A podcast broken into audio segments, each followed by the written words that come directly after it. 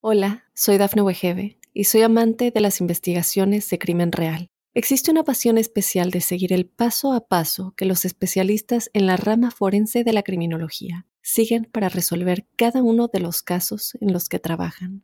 Si tú, como yo, eres una de las personas que encuentran fascinante escuchar este tipo de investigaciones, te invito a escuchar el podcast Trazos Criminales con la experta en perfilación criminal, Laura Quiñones Orquiza en tu plataforma de audio favorita. Óyenos audio. Drogas, dinero y mujeres. Conoce las historias de los jefes de cárteles más poderosos basados en hechos y testimonios reales.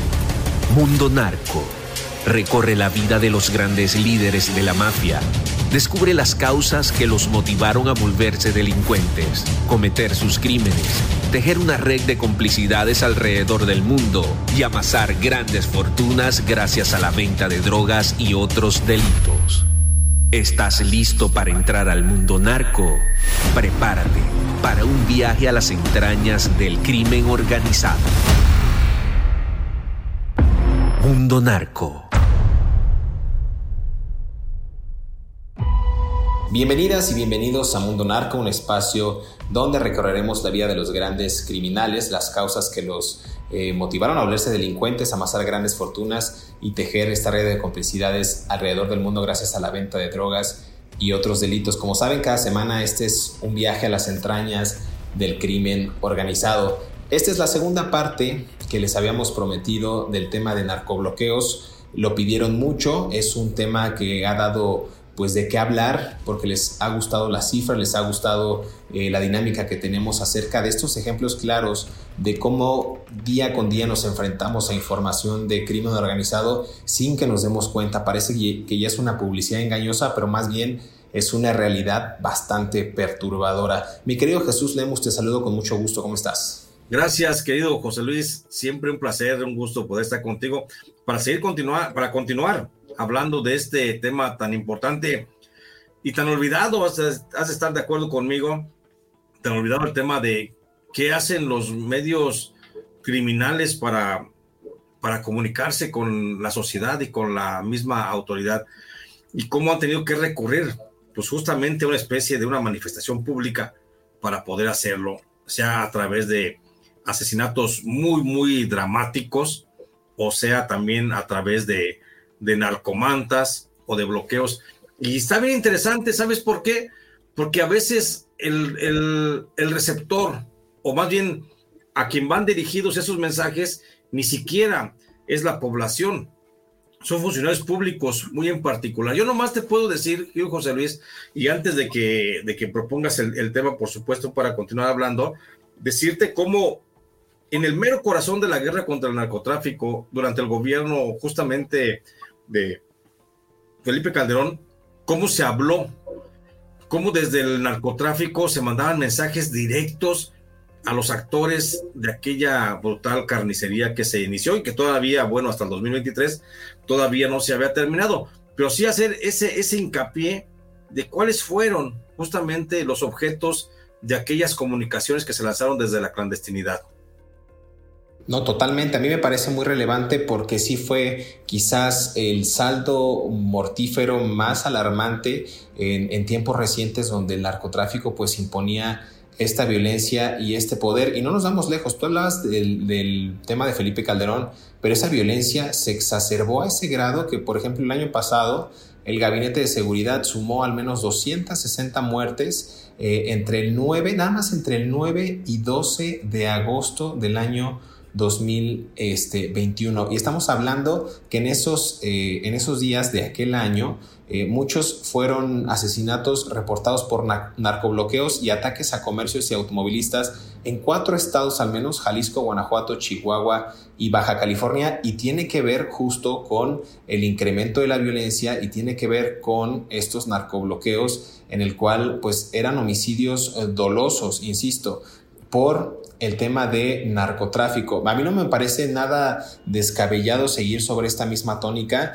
Hablas tú acerca de los narcomensajes que también son parte de esta difusión del terror. Eh, vamos, vámonos por esa línea. Yo, yo abogo porque podamos hablar sobre cómo, cómo descifrar o cómo entender los mensajes que también manda el narco para hacer relaciones públicas quizás o para decir eh, o pues eh, ejecutar estos anuncios eh, y, quizás anticipando las acciones que van a cometer en el futuro, Jesús.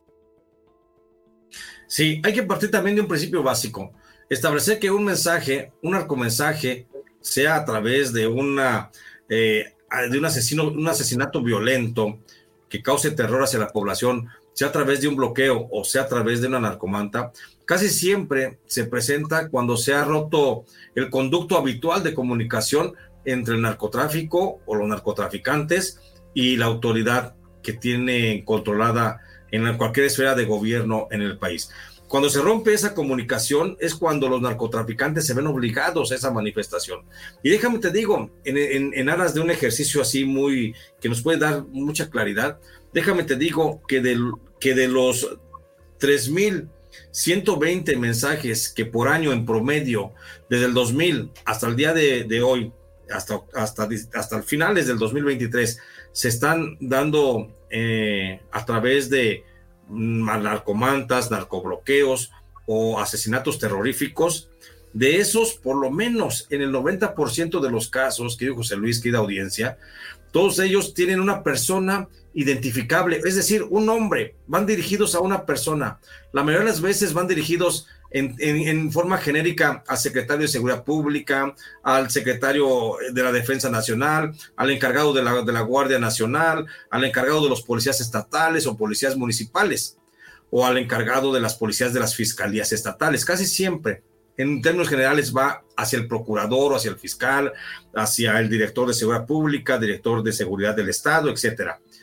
Pero eso pasa en términos generales y en casi la mayoría de los casos pero por lo menos en el 40%, en el 40 de los narcomensajes van focalizados a un personaje en particular. Te puedo poner, por ejemplo, por, por, caso común, eh, que los mensajes que se han encontrado en, en los últimos cinco años en el país van siempre dirigidos a los fiscales estatales, a la Secretaría de Seguridad Pública, antes al anterior secretario de Seguridad Pública, Alfonso Durazo Montaño, y ahora a la secretaria eh, la señora Rosa Isela Rodríguez. Y también la mayoría de los mensajes van dirigidos justamente al secretario de la Defensa Nacional. Entonces, o sea, sí saben los narcotraficantes qué están haciendo en ese mensaje y a quién se lo están dirigiendo. Es decir, no es un hecho fortuito, no es un hecho de un mero arrebato momentáneo, vamos a manifestar, no. Ellos están haciendo una exposición de motivos, una explicación pública ante la autoridad, lo que deja en clara evidencia pues que siempre hay una comunicación entre autoridades y narcotráfico en México. Totalmente de acuerdo, creo que ahí es cuando los narcotraficantes, bien lo mencionaste, que no hay un vínculo ya de comunicación entre el Estado y entre la organización criminal y ellos optan, o se rompió también un acuerdo, ellos optan por hacerlo público y después ejecutar este plan violento. Déjame hacer una pausa, mi querido Jesús, y regresamos aquí a Mundo Narco y seguir desvelando los secretos de la mafia.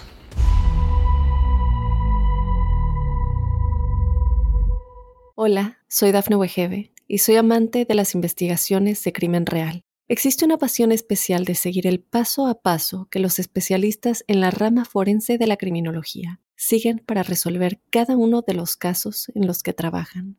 Si tú, como yo, ¿Eres una de las personas que encuentran fascinante escuchar este tipo de investigaciones? Te invito a escuchar el podcast Trazos Criminales con la experta en perfilación criminal, Laura Quiñones Orquiza, en tu plataforma de audio favorita.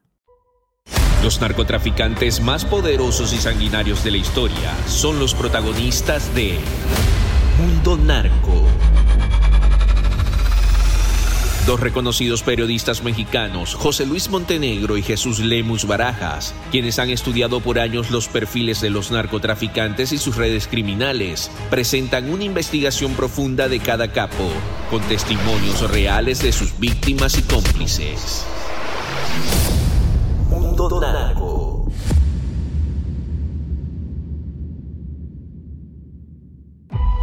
Regresamos a Mundo Narco, los secretos de la mafia. Bien lo decías, Jesús. Eh, creo que esa referencia es muy clara. la narcomanta o el narcomensaje surge por imposición de algún acto de terror futuro por rompimiento de algún pacto gubernamental y tres, por quizás una traición de algún ente político, llámese secretario de la defensa, secretario de seguridad, que no acataron la orden, lo que simplemente en muchos de los casos eh, hay presuntos sobornos en los que estas autoridades no se ven pues quizás satisfechas por el hecho de que les hayan dado ese soborno y rompen el pacto hasta por orden presidencial y es ahí cuando comienza eh, pues a correr la sangre desgraciadamente y empiezan a surgir este tipo de mensajes eh, claros en contra de sujetos políticos, en contra de enemigos de otros cárteles de la droga e inclusive en contra de traidores o desertores de su propia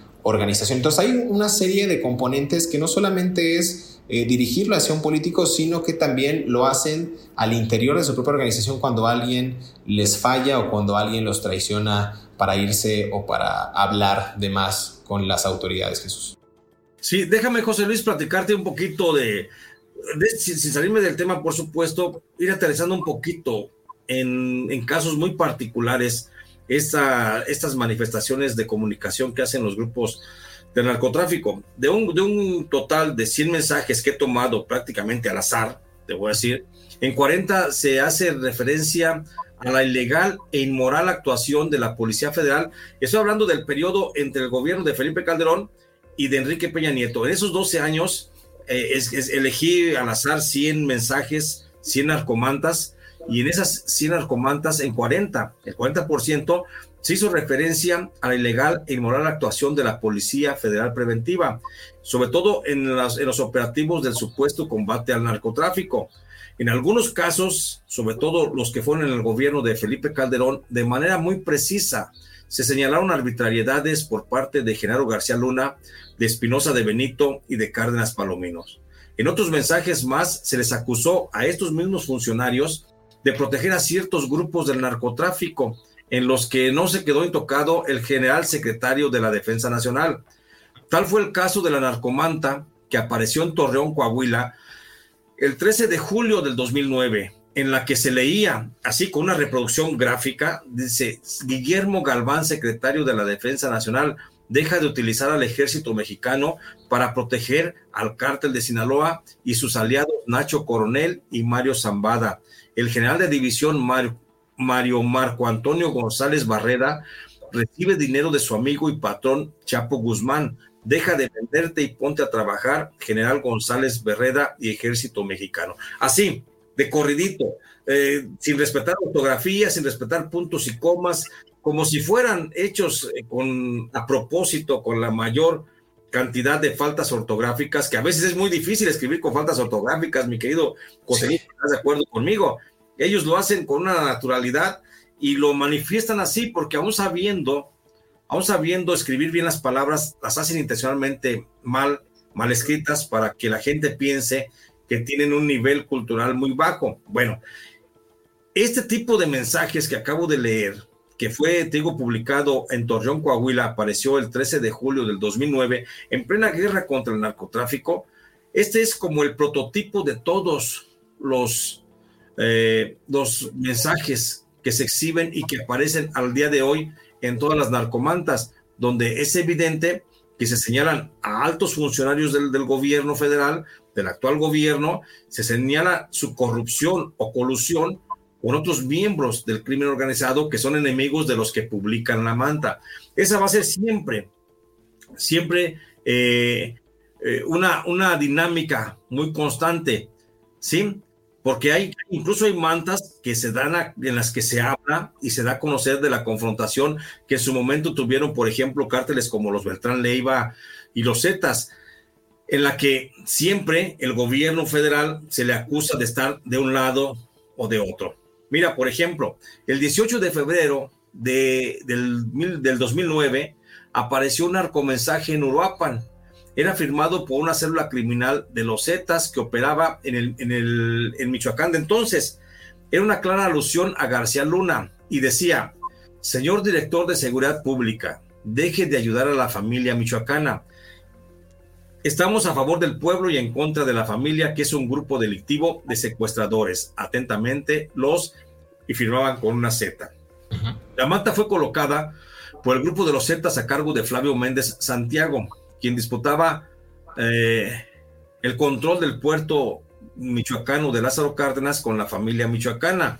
En ese tiempo estaba encabezado por Nicolás Sierra Santana, alias El Gordo, quien a la fecha dirige el cártel de los Viagra, integrado, integrado por exmiembros de la familia michoacana y de los caballeros templarios. Y ya para no ser largo, para ya sé que me vas a cortar, déjame te digo que otros de los mensajes más evidentes que alertaban de la descomposición en el mando de, los mandos de la Secretaría de Seguridad Pública, esto en el gobierno de Felipe Calderón, surgidos desde las bases mismas del narcotráfico, fueron los que aparecieron simultáneamente entre el 11 y el 14 de mayo del 2009 en Ciudad Obregón, Nogales, Cihuatanejo, Monterrey, León, Morelia, Poza Rica, Nuevo Laredo, Ciudad Reynosa, Zacatecas, Fresnillo y Cautitlán Izcalli. Y en ellos se leía con una grafía original que decía, Señor Felipe Calderón Hinojosa, conscientes de nuestros actos, estamos en desacuerdo que involucren a padres, hermanos y demás familiares. Es una regla mundial que existe.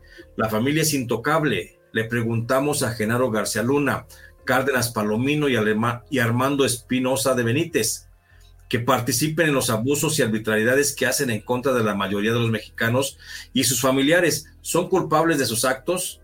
¿Se debe pagar por esto? Esperemos que se dé cuenta qué clase de gente tiene al frente de los cargos públicos. Nosotros nunca cometemos injusticias, jamás rompemos nuestros códigos. Ese, ese tipo de manifestaciones, José Luis, estarás de acuerdo conmigo, fueron muy socorridos y siguen siendo socorridos desde el gobierno de eh, Felipe Calderón hasta todavía la administración del presidente eh, Andrés Manuel López Obrador, nada más con una salvedad.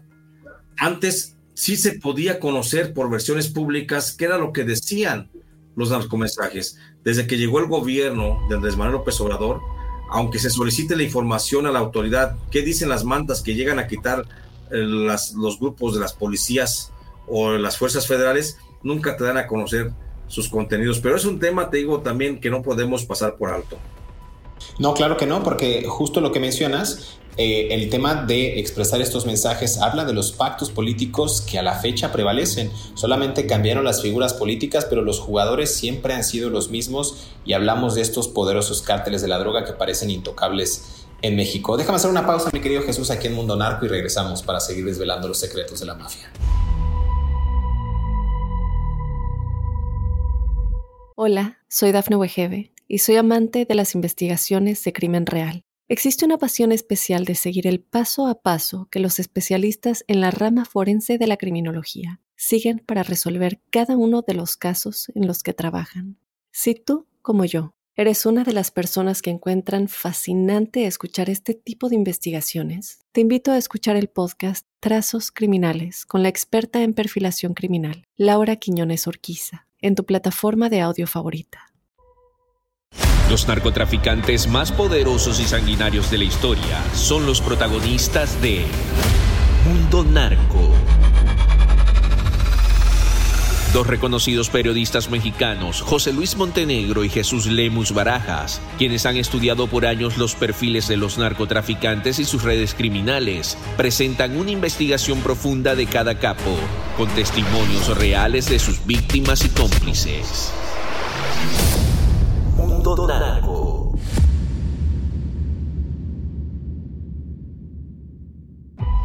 Regresamos a Mundo Narco, los secretos de la mafia. Estamos conversando acerca de narcobloqueos y también de narcomensajes. Déjame hacer una pausa, Jesús, para eh, expresar aquí unos datos del Centro de Investigación y Desarrollo Económico del CIDE. Porque hicieron un estudio bien interesante, eh, se tituló Evolución del Crimen Organizado en México a través de los narcomensajes y clasificó por primera vez más de 2.600 mensajes estos los encontraron entre 2007 y 2011 y esto es a raíz de más de 2.000 eh, ejecuciones del crimen organizado e interesante porque el estudio alerta pues, que si bien el 44% de los mensajes analizados tenía como principal motivo lanzar un mensaje de amenaza u odio a diferentes grupos eh, rivales. También existe un 22% que son mensajes justicieros, así los llamó, donde se anunciaba que la persona asesinada era un supuesto delincuente. También no hay que dejar, eh, pasar, dejar de pasar por alto esto porque muchos de estos asesinatos también tienen que ver con esta venganza o esta justicia selectiva, ¿no? Donde el narco, a pesar de que esté ejecutando acciones ilícitas como tráfico de, drogas, inclusive secuestro, cobro de piso, tráfico de órganos, ellos dicen, no, pero es que el que está en la esquina, que, que está en mi plaza, pues es un secuestrador o es un violador, entonces yo lo voy a matar. Entonces son este, esta clase de mensajes justicieros que tiene que ver con un tema de doble moral también, pero que ejecutan y en este estudio lo analizaron. Me parece muy bueno, me parece interesante también ese mensaje, pero creo que también nos puedes tú compartir algunos otros datos acerca de estos narcomensajes.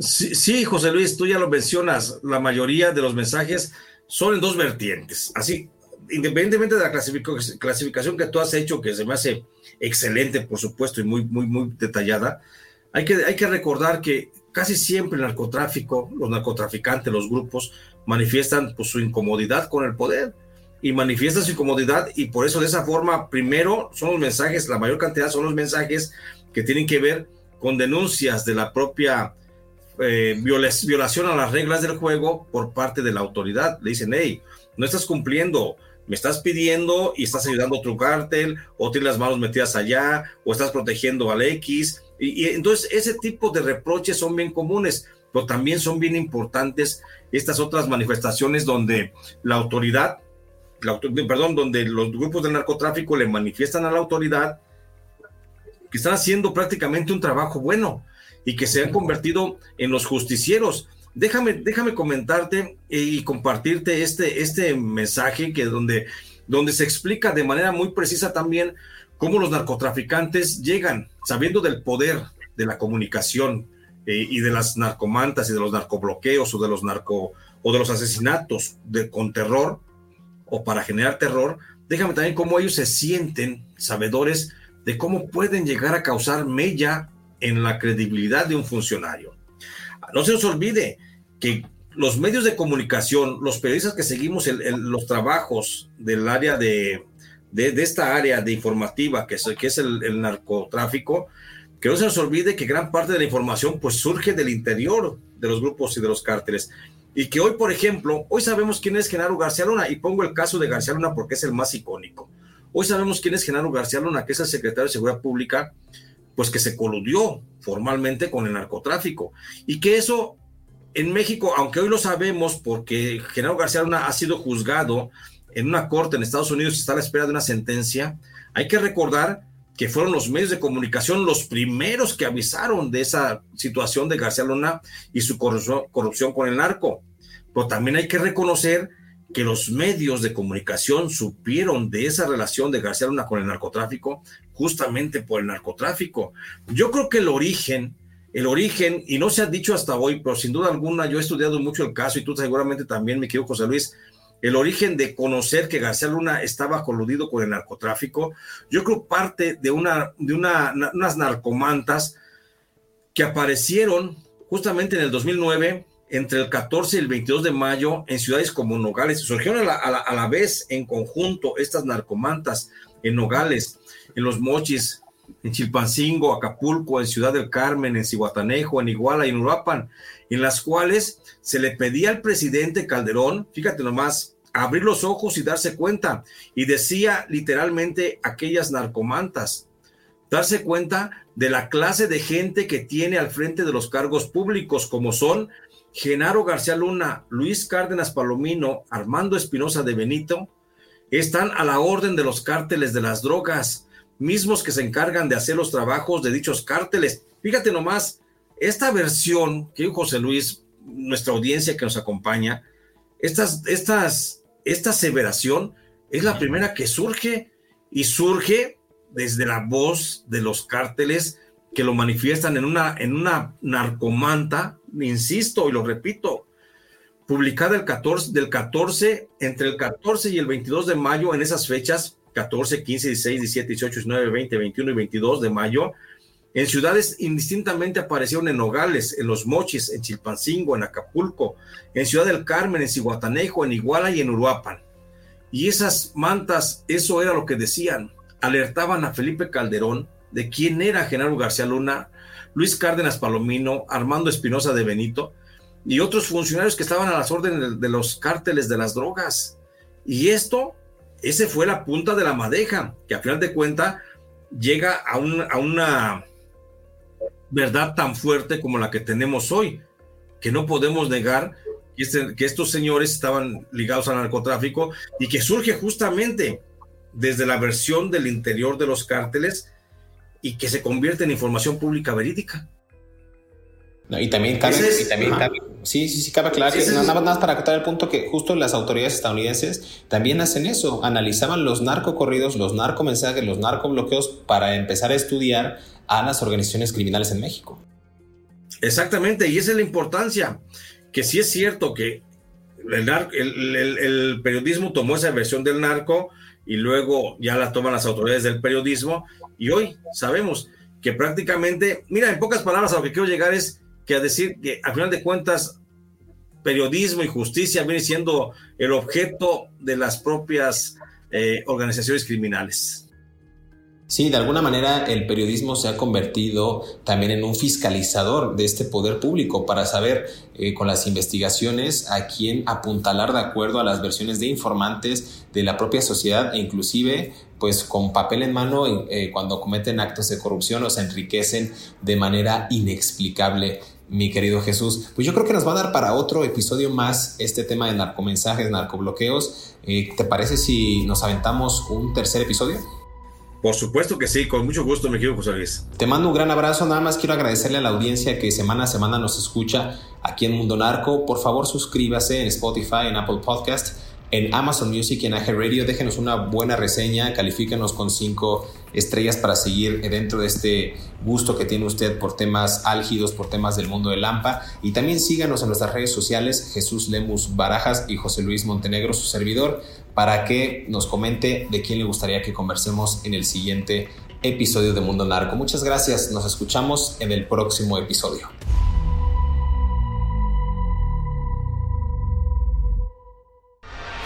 Si te gustó este episodio, active el botón de seguir en la plataforma que nos estés escuchando, ya sea en Spotify, Amazon Music, Apple Podcast o iHeartRadio. Mundo Narco es un producto original de Mundo Now, todos los derechos reservados. Hola, soy Dafne Wegebe y soy amante de las investigaciones de crimen real. Existe una pasión especial de seguir el paso a paso que los especialistas en la rama forense de la criminología siguen para resolver cada uno de los casos en los que trabajan. Si tú, como yo, eres una de las personas que encuentran fascinante escuchar este tipo de investigaciones, te invito a escuchar el podcast Trazos Criminales con la experta en perfilación criminal, Laura Quiñones Orquiza en tu plataforma de audio favorita.